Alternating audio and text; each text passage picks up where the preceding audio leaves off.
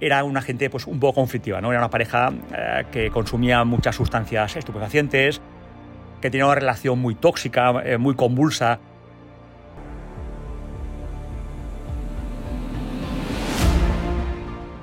El asesino, precisamente, había sido su compañero, Alberto López Rodríguez.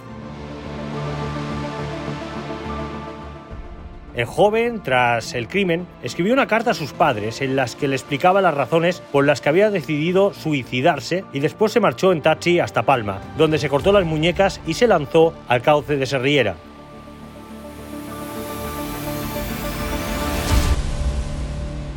Crónica Negra, los sucesos que estremecieron Mallorca.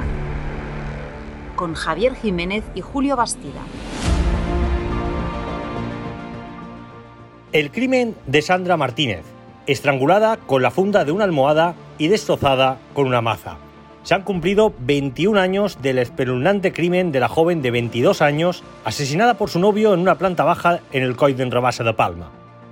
En los primeros días de enero del año 2002, una joven que tenía 22 años llamada Sandra Martínez apareció destrozada en la planta baja de Calagamba, en el Coll d'en Rabassa. Compartía vivienda con su novio. El asesino, precisamente, había sido su compañero, Alberto López Rodríguez, un albañil toxicómano muy violento que la estranguló con una funda de almohada y la golpeó en la cabeza con una maza.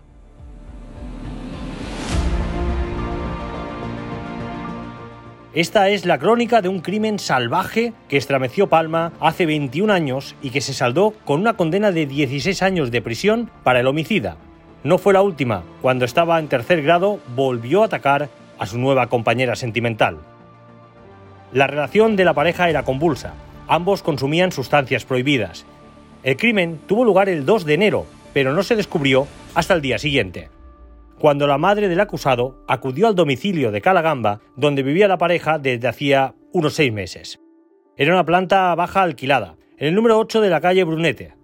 El joven, tras el crimen, escribió una carta a sus padres en las que le explicaba las razones por las que había decidido suicidarse y después se marchó en taxi hasta Palma, donde se cortó las muñecas y se lanzó al cauce de Serriera.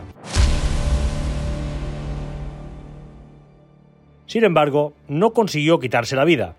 Sandra, mientras tanto, yacía en una habitación de la planta baja, destrozada y sin vida.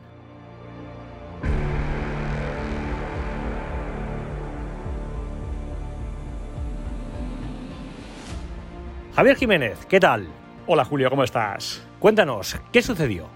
Pues mira, es un crimen que, recuerdo muy bien porque mm, estuvimos un par de días en Calagamba investigándolo. Esto, si no recuerdo mal, fue en el número 8 de la calle Brunete. Eh, era una planta baja que tenía alquilada esta pareja. Y según nos contaron los vecinos y, la gente que vivía en aquella calle, era una gente pues, un poco conflictiva. ¿no? Era una pareja eh, que consumía muchas sustancias estupefacientes, que tenía una relación muy tóxica, eh, muy convulsa. Siempre estaban a la gresca, se peleaban muy a menudo. Y bueno, en una de estas peleas supuestamente se originó porque la novia Sandra Martínez, obligó al chico, ya digo supuestamente porque esta es la versión que dio él y que nunca se creyó la policía, a robar dinero en casa de sus padres, ¿no? Unas cantidades importantes. Hubo dos robos, si no recuerdo mal eran 700.000 eh, pesetas y, y 500.000 pesetas, algo así, de la época, que era, dinero. Eh, y bueno, ese dinero luego se fundió en drogas, evidentemente, y según la versión del albañil, que era el asesino, el estallido fue que él no quería robar más a sus padres para comprar drogas y que por eso discutió con su novia y la atacó con una maza.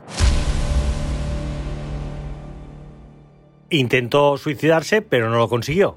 Sí, esto, ocurre muy a menudo en, los crímenes, es algo que es una, constante, ¿no? Muchas veces los asesinos intentan suicidarse después, pero lo hacen con muy pocas ganas y, realmente pocas veces lo consiguen. En este caso, pues se cortó un poco las venas, tampoco no fue una herida muy grave y saltó a la riera, pero bueno, no, no fue tampoco un intento muy, muy claro de suicidio.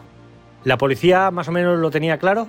La policía enseguida sospechó de él, no había ninguna duda, había huellas por todo, la maza del crimen, es decir, todo, todo estaba muy atado, fue una investigación relativamente sencilla ¿no? y, duró poco tiempo. Él, fue detenido, acabó confesando y luego lo condenaron. Hay que decir que cuando cumplió su pena de prisión, luego lo volvió a hacer o lo volvió a intentar. Eh, sí, luego fue detenido, si no recuerdo mal, en el 2018. Él eh, estaba en libertad, tenía una nueva pareja, eh, había sido padre de nuevo y supuestamente, porque él decía que todo era mentira, pero supuestamente amenazó de muerte, torturó psicológicamente a su novia de aquel momento, le decía que, que, de la cárcel salía pero del cementerio no, este tipo de comentarios, y la tenía aterrorizada. ¿no? y fue detenido de nuevo. él siempre sostuvo que, que esta denuncia era, era una farsa, ¿no? pero bueno, lo cierto es que fue detenido y de nuevo ingresó en prisión. Curiosamente, eh, hace poco eh, me llamó por teléfono y hablamos un rato, ahora está en libertad, me comentó que, que él no era un psicópata eh, y bueno, matizó algunos puntos de, que se habían publicado en su día, ¿no? Y bueno, insiste mucho en el tema de que no era un psicópata, mm, lo dejo allí. No era un psicópata, dice él, pero lo condenaron. Sí, efectivamente, fue condenado y, y pasó muchos años en prisión por el crimen de Sandra Martínez. ¿Cómo recuerdas aquel crimen? ¿Cómo se llevó públicamente en la prensa? ¿Cómo se trató aquel tema? ¿Fue conmocionó mucho al barrio?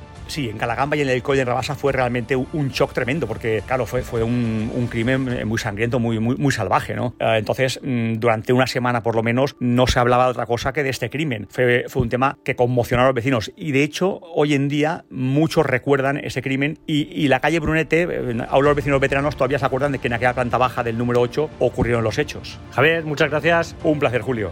Hemos hablado hoy del crimen de Sandra Martínez, estrangulada con la funda de una almohada y destrozada con una maza. Se cumplen 21 años de ese espeluznante crimen de la joven de 22 años, asesinada por su novio. Crónica Negra, los sucesos que estremecieron Mallorca. Un podcast de última hora editado por Ainhoa Sanso.